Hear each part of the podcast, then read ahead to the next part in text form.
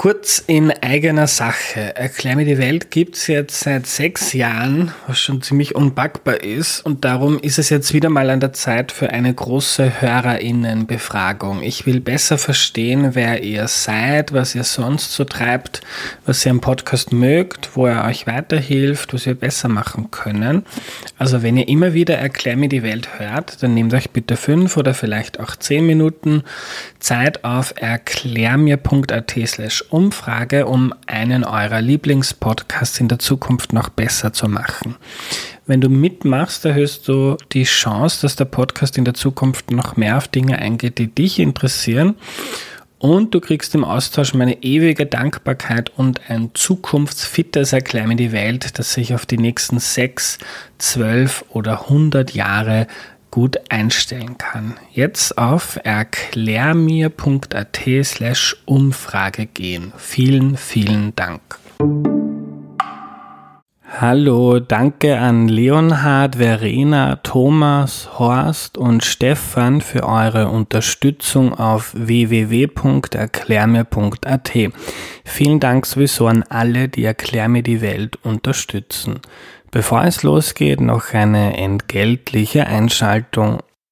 Salzburg Milch legt besonderen Wert auf das Wohl der Tiere. Das zeigt sich etwa am Tiergesundheitscheck. Dabei wird mit einem Bewertungsbogen gearbeitet, den die BOKU, die Universität für Bodenkultur, erstellt hat. Unabhängige Stellen überprüfen damit dann regelmäßig unterschiedliche Parameter der Tiergesundheit und des Wohlbefindens. Sie überzeugen sich davon, dass es den Kühen auf den kleinstrukturierten Familienbauernhöfen, die Salzburg Milch beliefern, gut geht und die Milch dieser Kühe verarbeitet Salzburg Milch zu verschiedenen Premium-Milch- und Käseprodukten, die auch zum Teil in ganz Österreich erhältlich sind. Unverfälschter und gehaltvoller Geschmack ist bei der Herstellung der Produkte oberstes Gebot. Salzburg Milch ist seit beinahe 90 Jahren Partner von 2600 Bauern in der Region Salzburg und legt in vielen Bereichen großen Wert auf nachhaltiges Wirtschaften.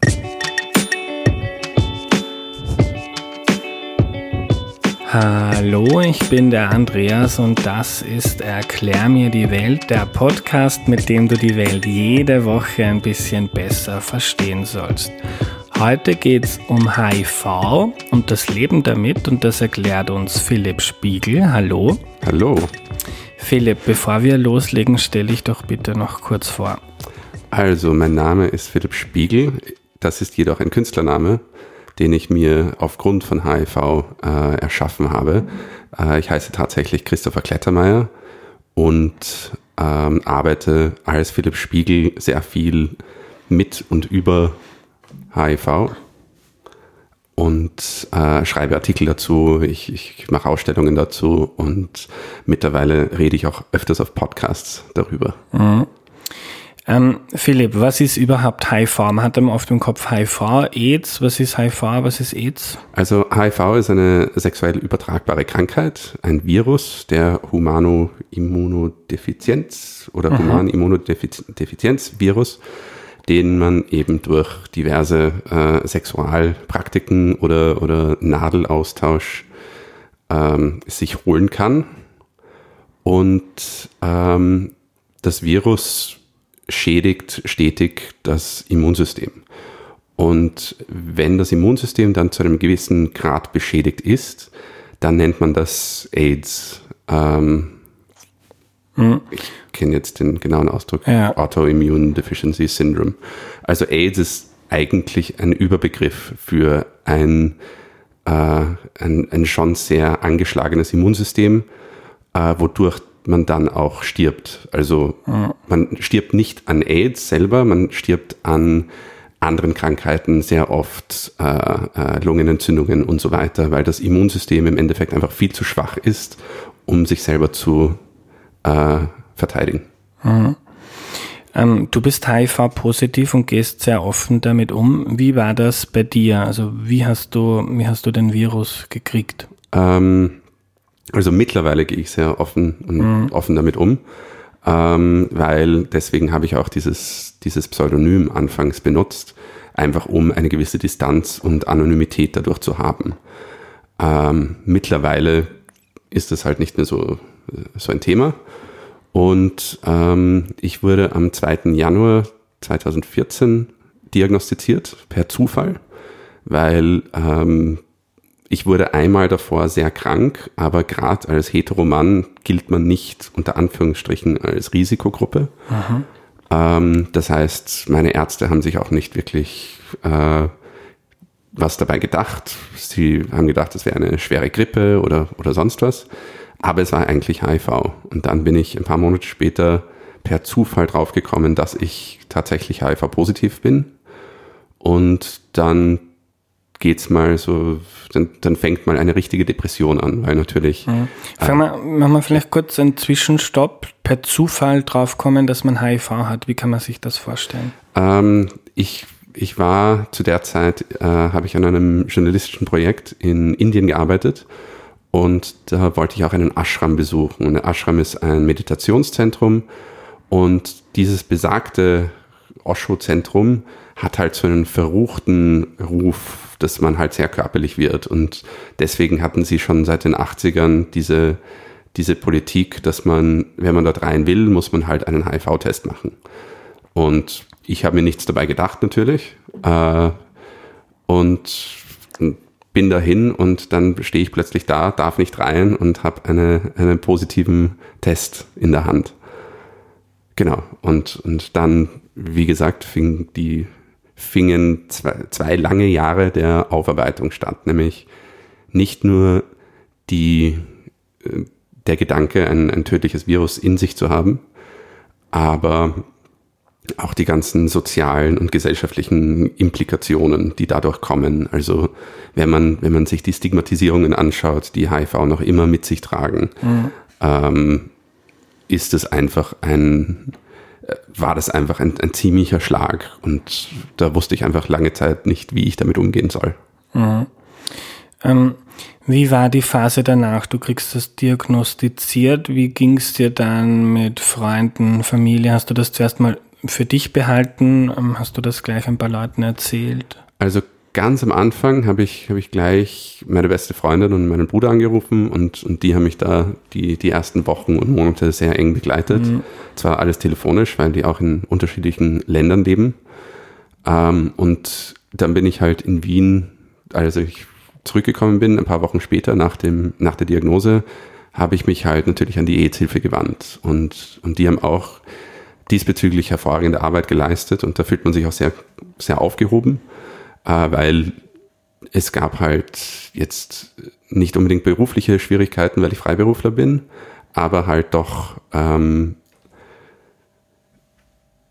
doch Schwierigkeiten mit dieser Diagnose umzugehen. Also da hat man Berater, da hat man äh, Sozialberater, sollte man in finanzielle Notlagen kommen und, und da habe ich mich schon recht gut aufgehoben gefühlt. Und ich wollte den Freunden und Familie nicht sagen, bis ich selber mehr davon weiß. Also Aha. ich wollte ähm, schon wissen, wie die Medikamente funktionieren, was es tatsächlich bedeutet, jetzt HIV-positiv zu sein, wie so eine Therapie aussieht. Und da wollte ich nicht gleich mit der Tür ins Haus fallen, sondern zuerst mal klarkommen. Mhm.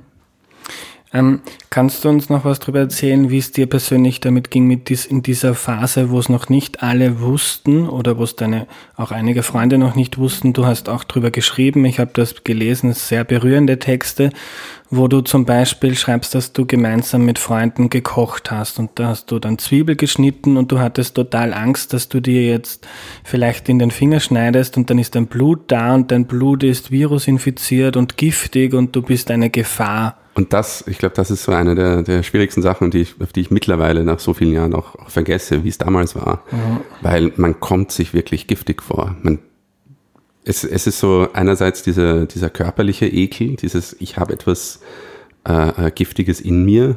Da muss ich immer wieder an diese, diese Alien-Filme denken, wo, wo ich quasi so Säure als Blut habe.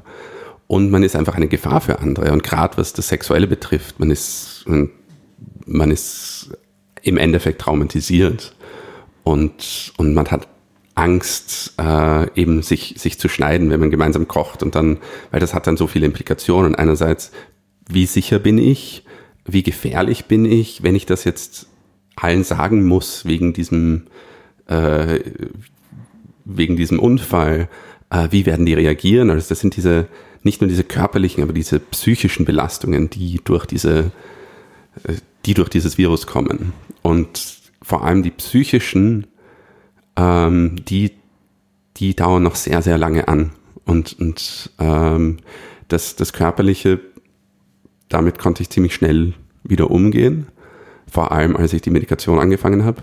Aber, aber die psychischen Belastungen vom Virus, die dauern halt noch ewig an. Mhm. Ähm, kurz zu, zu dem medizinischen. Ähm, mittlerweile gibt es Medikamente, mit denen, mh, mm, mit denen man eigentlich ganz normal leben kann und auch niemanden mehr anstecken kann, oder? Ganz genau. Und mhm. das, das ist, finde ich, in der, in der, Kommunikation bezüglich HIV ziemlich äh, untergegangen in den letzten Jahren äh, ich nehme eine Pille am Tag und, und in einem gefüllten Raum, in einer Bar bin ich wahrscheinlich der sicherste Sexpartner, den man haben kann, weil ich weiß, was ich habe. Ich weiß, dass ich jeden Tag diese Medikamente nehme und es kann nichts passieren. Seit 2008 oder 2009 gibt es schon das Swiss Statement, wo im Endeffekt äh, offiziell deklariert ist, dass man, ähm, wenn man unter der Nachweisgrenze ist, und das erkläre ich gleich, äh, ist man nicht übertragbar. Und Aha. unter der Nachweisgrenze heißt, dass äh, die Viruslast, also der Anzahl von einem gewissen Virus im Blut, unter einer gewissen Grenze ist. Und wenn das so ist, kann man weder durch Sperma oder Blut ähm, das Virus übertragen. Mhm. Ähm, Nochmal kurz zurück zur Diagnose. Was geht dann in dem Kopf vor, ähm, du hast jetzt gesagt, ähm, du bist in ein Loch gefallen, Depression, aber gibt es dann auch die Gedanken so, erstens Shit, woher habe ich das? Und zweitens Shit, wem habe ich es vielleicht gegeben? Das war, ich meine, es, es, es geht halt, es gehen halt hunderttausend Sachen im Kopf vor, wenn man diese Diagnose bekommt. Und ähm, das ist nicht das allererste, woran man mhm. denkt. Das erste war, finde ich, weil ich halt Kind der 80er bin, äh, HIV bedeutete für mich äh, der Film Philadelphia und Freddie Mercury. Und im Endeffekt der Gedanke, okay, jetzt, jetzt werde ich qualvoll sterben. Ähm, und erst dann, wenn man, wenn man irgendwie realisiert, ah nein, das ist, das stimmt ja alles gar nicht mehr, äh, dann ging diese Frage los, okay, von wem habe ich's? Äh, und vor allem eben dieses, habe ich es jemandem weitergegeben? Und ich habe das Glück gehabt, dass ich mit, mit meinen Partnerinnen eigentlich meistens noch im Kontakt bin.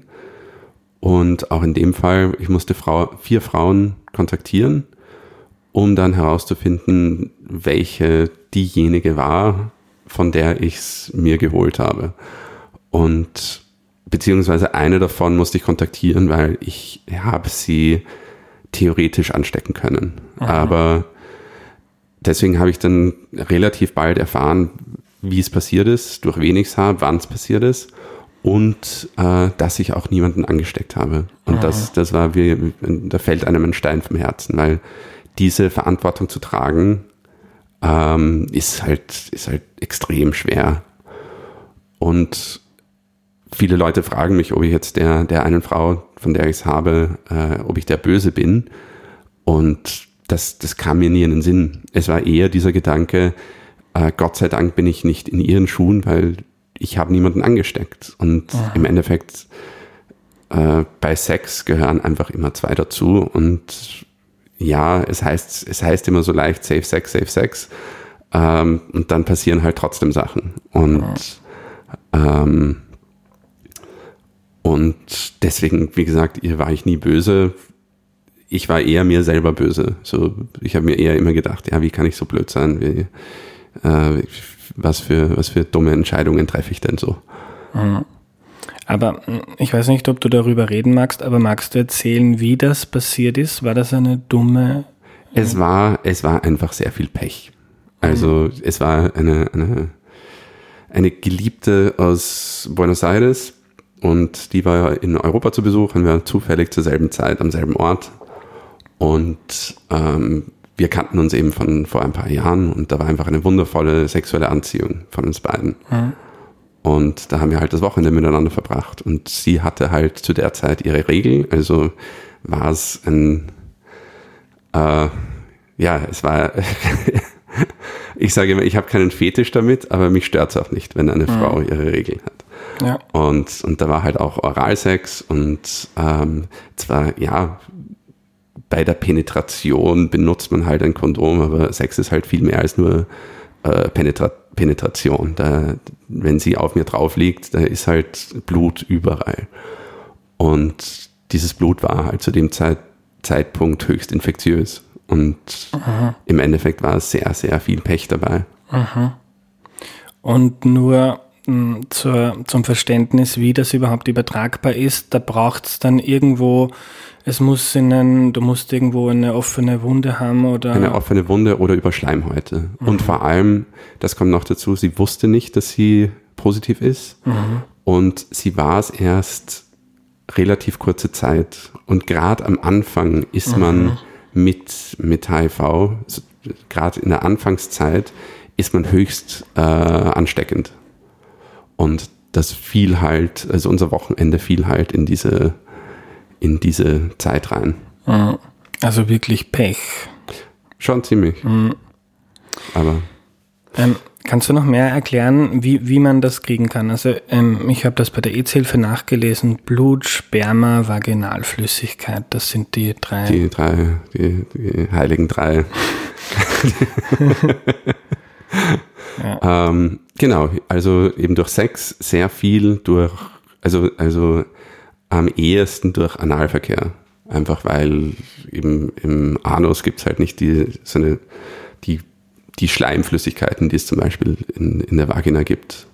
Mhm. Und deswegen ist, ist äh, Analverkehr sehr ein, ein Hochrisikoakt sozusagen. Ähm, ob ich das sagen darf, weiß ich gar nicht. Aber das ist halt mhm. am ersten. Dann natürlich, äh, wenn, man, wenn man gemeinsam Nadeln teilt, deswegen kommen auch diese diese Klischees oder diese mhm. Stigmas von, von Junkies und von Drogensüchtigen. Und äh, ja, und dann einfach durch, durch Sex. Und mhm. ich glaube, Oralverkehr eigentlich nicht, außer man hat halt Bläschen im Mund. Oder mir wurde gesagt, eben auch, wenn es übers Auge geht, sozusagen. ich habe hab bei der EZ-Hilfe heute nachgelesen, ähm, wenn jetzt die Frau dem Mann einen bläst oder der Mann einem Mann, dann ist das eigentlich ähm, relativ risikolos. Ähm, außer Sperma kommt in den Mund, dann ist, dann ist das riskanter. Genau, ja. Mhm. ja. Ähm, Aber dann gibt es halt so, so ich meine, Blasen mit Kondom ist halt auch eine Sache oder, oder Lecktücher, das ist halt äh, auch so ein theoretischer Begriff, weil mhm. wo gibt es tatsächlich, wer hat schon nie ein Lecktuch benutzt? Ich habe dich erst in einem anderen Podcast gehört, Lustprinzip, ein mhm. super Podcast von Theresa Lachner. Und ich habe da zum ersten Mal in meinem Leben vom Konzept eines Lecktuchs gehört. Also ich wusste nicht, dass das existiert. Ja, ich wusste das auch bis zu, also da, sage ich immer, HIV hat mir schon sehr viel auch gebracht, mhm. weil ähm, weil es mich mit, mit der Sexualität an sich und mit meiner Sexualität auseinandergesetzt hat. Und da, dadurch bin ich auch das erste Mal auf so Konzepte wie Lecktücher gekommen. und ist, ja. das, ein, ist das ein Ding, ähm, will man das verwenden? Ähm, ich glaube eigentlich nicht. Ich meine, mhm. vielleicht wäre es klug, das zu benutzen, aber im Endeffekt, äh, ja, ich weiß nicht. Mhm.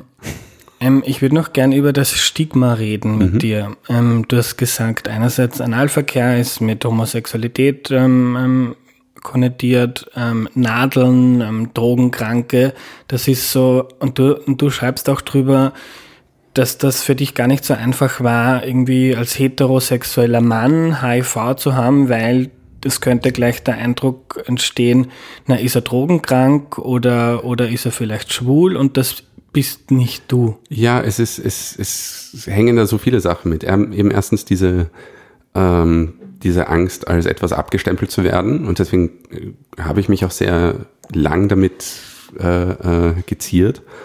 Aber auch dieses Männlichkeitsbild war halt auch so etwas. Jetzt, jetzt äh, bin ich einfach kein Mann mehr. Jetzt, ich, es, obwohl ich Kinder bekommen kann, ist das am Anfang auch nicht so klar. Mhm. Also ich kann Kinder bekommen und, und äh, die sind auch negativ und so weiter. Ähm, aber es ist so eine, irgendwie, jetzt ein ganz blöder Begriff, Entmännlichung, weil man halt, ja, man kommt, man kommt sich einfach so verbraucht vor. Also zweite mhm. Ware.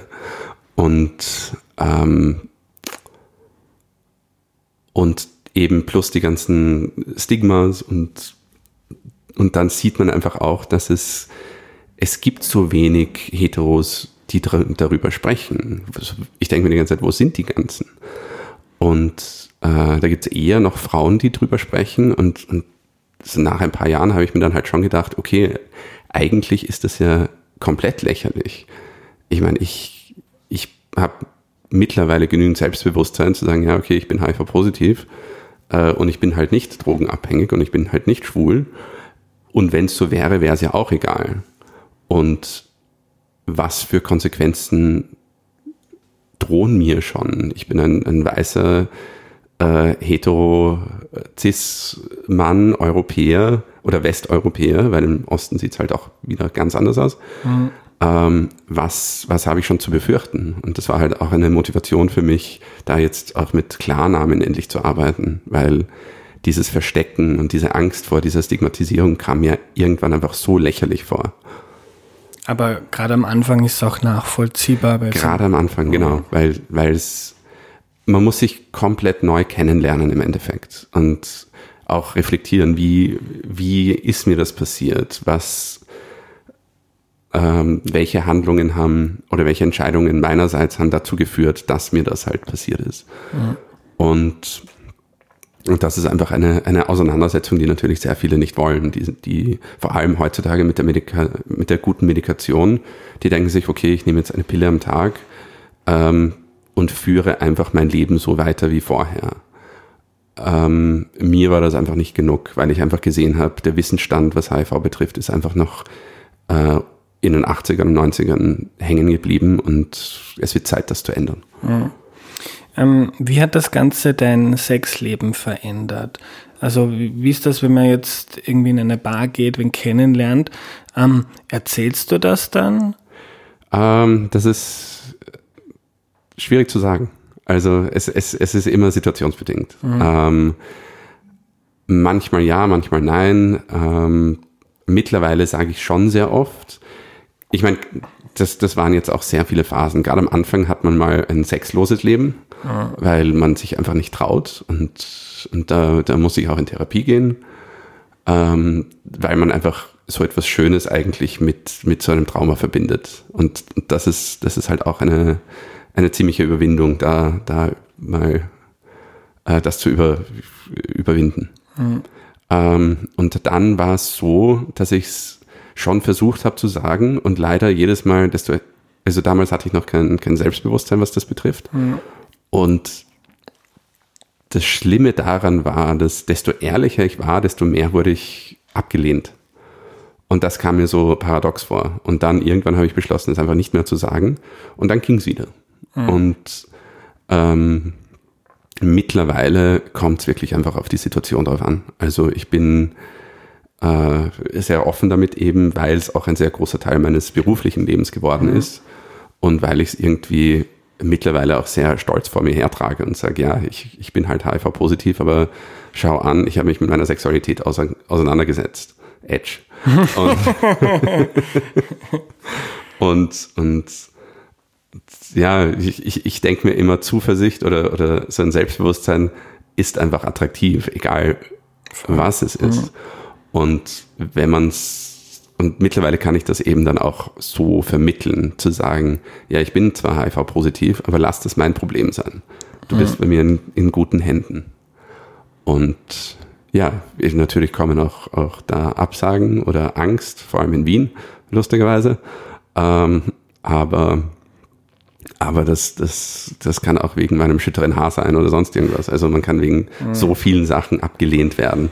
Ja. Äh, das ist halt noch ein, im Endeffekt kann man es lernen, mhm. zu seinem Vorteil zu nutzen. Ja, aber ich kann es mir gut vorstellen, weil auch mein Wissen darüber ähm, relativ begrenzt ist und dann ist vielleicht die erste Reaktion so, hui, äh, was heißt das jetzt? Wie, wie kriege ich das? Wie kann ich mich anstecken? Ich weiß es nicht und dann lieber Abstand. Ja, gerade als letztens war ich auf einem Date ähm, und die hat mich dann tatsächlich gefragt, ob es über Speichel übertragbar ist. Und zur Info, nein, es ist nicht über, äh, äh, durch Speichel übertragbar, aber ich, die war halt Mitte 30 und da habe ich mir schon irgendwie gedacht, das kann's, das, das hat mich wirklich schockiert. Hm. Und das, das, das sind so Momente, wo ich wirklich sehe, da gibt es noch so viel zu machen, einfach in, in Thema Erwachsenenbildung beziehungsweise einfach Sexualitätsbildung. Weil da, ich glaube, es ist halt noch viel gefährlicher, wenn Leute so ein Halbwissen haben, das halt aus den 80ern hängen geblieben ist. Ja. Und, und das ist halt etwas ganz fürchterliches. Und ja, die, den darf man ja nicht mehr umarmen. Ähm, ja, aber das, das lustigerweise, das sieht man halt jetzt mit Corona sehr, sehr gut. Dass, dass da wieder diese Intimitätsängste ja. präsent sind. Aber darum finde ich schön, dass du da bist und dass du so offen drüber sprichst, weil du vielen Menschen ermöglicht, da mm, mal was drüber zu lernen. Weil wir darüber gesprochen haben, ob man das jetzt anspricht oder nicht, wenn man jemanden neu kennenlernt, man muss dazu sagen, du hast nicht die Pflicht, also gesetzlich bist du nicht verpflichtet, weil du ja auf Medikamenten bist und niemanden anstecken kannst. Ganz genau. Es ist, also ich, erstens, ich kann niemanden anstecken, weil ich meine Medikamente nehme und im Endeffekt, soweit ich es weiß, heißt es, dass solange man sich um den Schutz des anderen kümmert, ähm, hat man auch rechtlich nichts zu befürchten.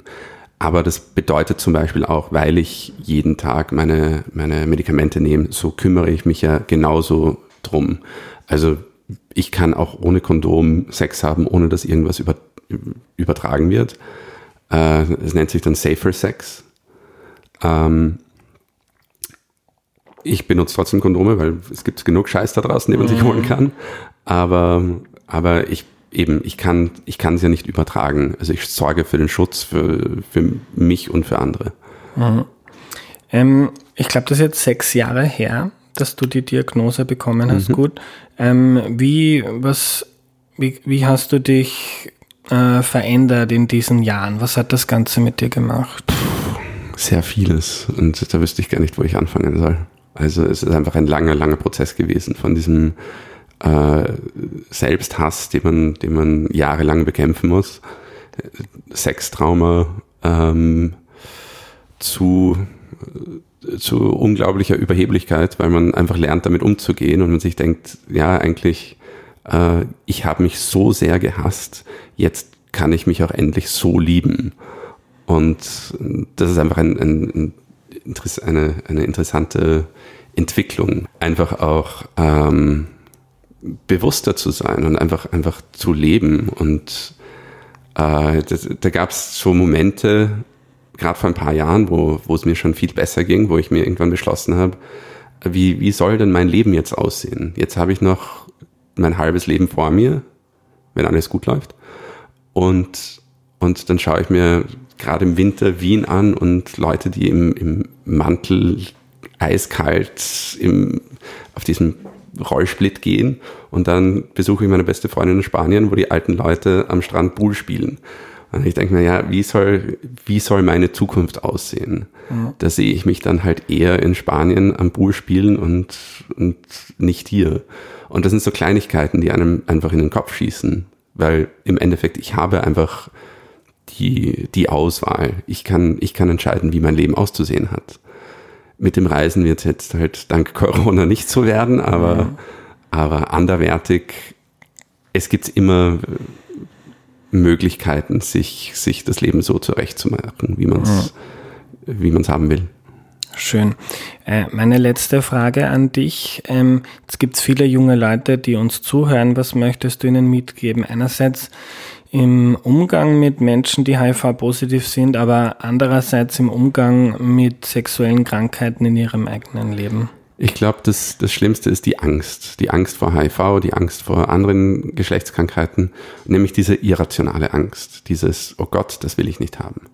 Es, es bedarf, ich sage immer, eine rationale Angst oder einfach ein, ein Wissen. Und das, das hat mir halt auch sehr viel geholfen. Dieses, ähm, einfach so viel wie möglich zu wissen, dass, ich meine, man kann sich nicht, ich beschäftige mich jetzt seit Jahren damit und man kann sich nicht jede Übertragungsart jeder Krankheit ähm, äh, merken.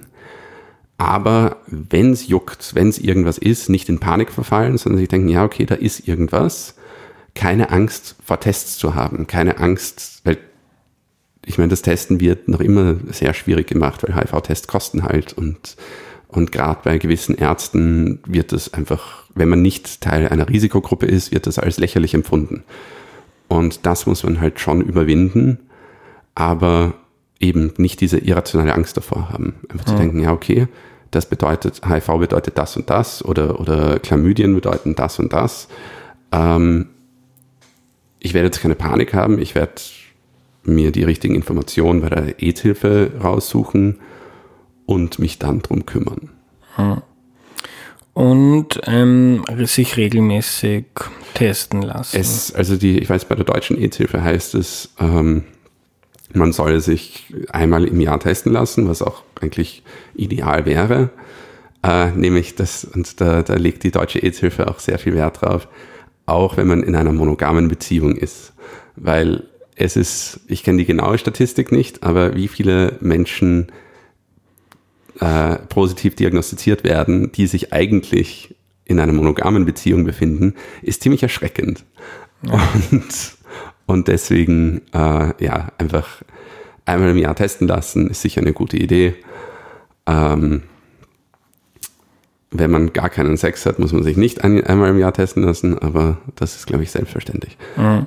Und das kann man eigentlich beim Hausarzt machen, oder? Gute Frage.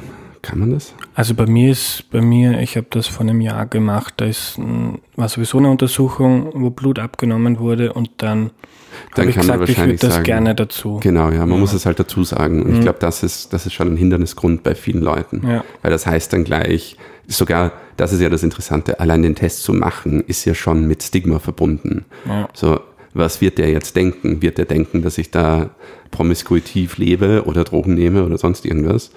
Und deswegen machen gerade viele Männer diesen Test auch nicht. Ähm, und deswegen, da hilft halt schon die AIDS-Hilfe, wenn man dort hingeht. Das ist anonym. Äh, und es, es ist ein, ich meine, die Ecke am Gürtel dort ist ganz fürchterlich. Aber, aber äh, generell die AIDS-Hilfe macht, äh, hat ein sehr gutes Angebot. Danke für deine Zeit. Vielen Dank, dass ich da sein durfte. Never in my life did I imagine Was nehme ich mir mit? In Österreich haben laut AIDS-Hilfe 8.000 bis 9.000 Menschen HIV. Das Virus kann man sich beim Sex holen, beim Nadelaustausch, also wenn man über dieselbe Nadel Drogen konsumiert wie jemand anderer, durch Blutkontakt. Das höchste Risiko gibt es beim ungeschützten Anal- und Vaginalverkehr, weil Schleimhäute eine Angriffsfläche sind und weil die Analschleimhaut leichter verletzt wird. Oralsex ist laut AIDS-Hilfe risikoärmer, solange kein Sperma oder Menstruationsblut in den Mund kommt. HIV hat man heute gut im Griff durch Medikamente, man ist auch nicht mehr ansteckend, wenn man die nimmt. Das ist aber nur in reicheren Ländern so. In vielen Ländern im Süden Afrikas zum Beispiel sterben noch immer sehr, sehr viele Menschen mit AIDS. Testen lassen kann man sich bei der AIDS-Hilfe, aber auch beim Hautarzt oder bei der Urologin. Das war die heutige Folge. Wenn du den Podcast cool findest, unterstütze ihn bitte auf www.erklärmir.at. Danke fürs Zuhören und bis zum nächsten Mal. Tschüss.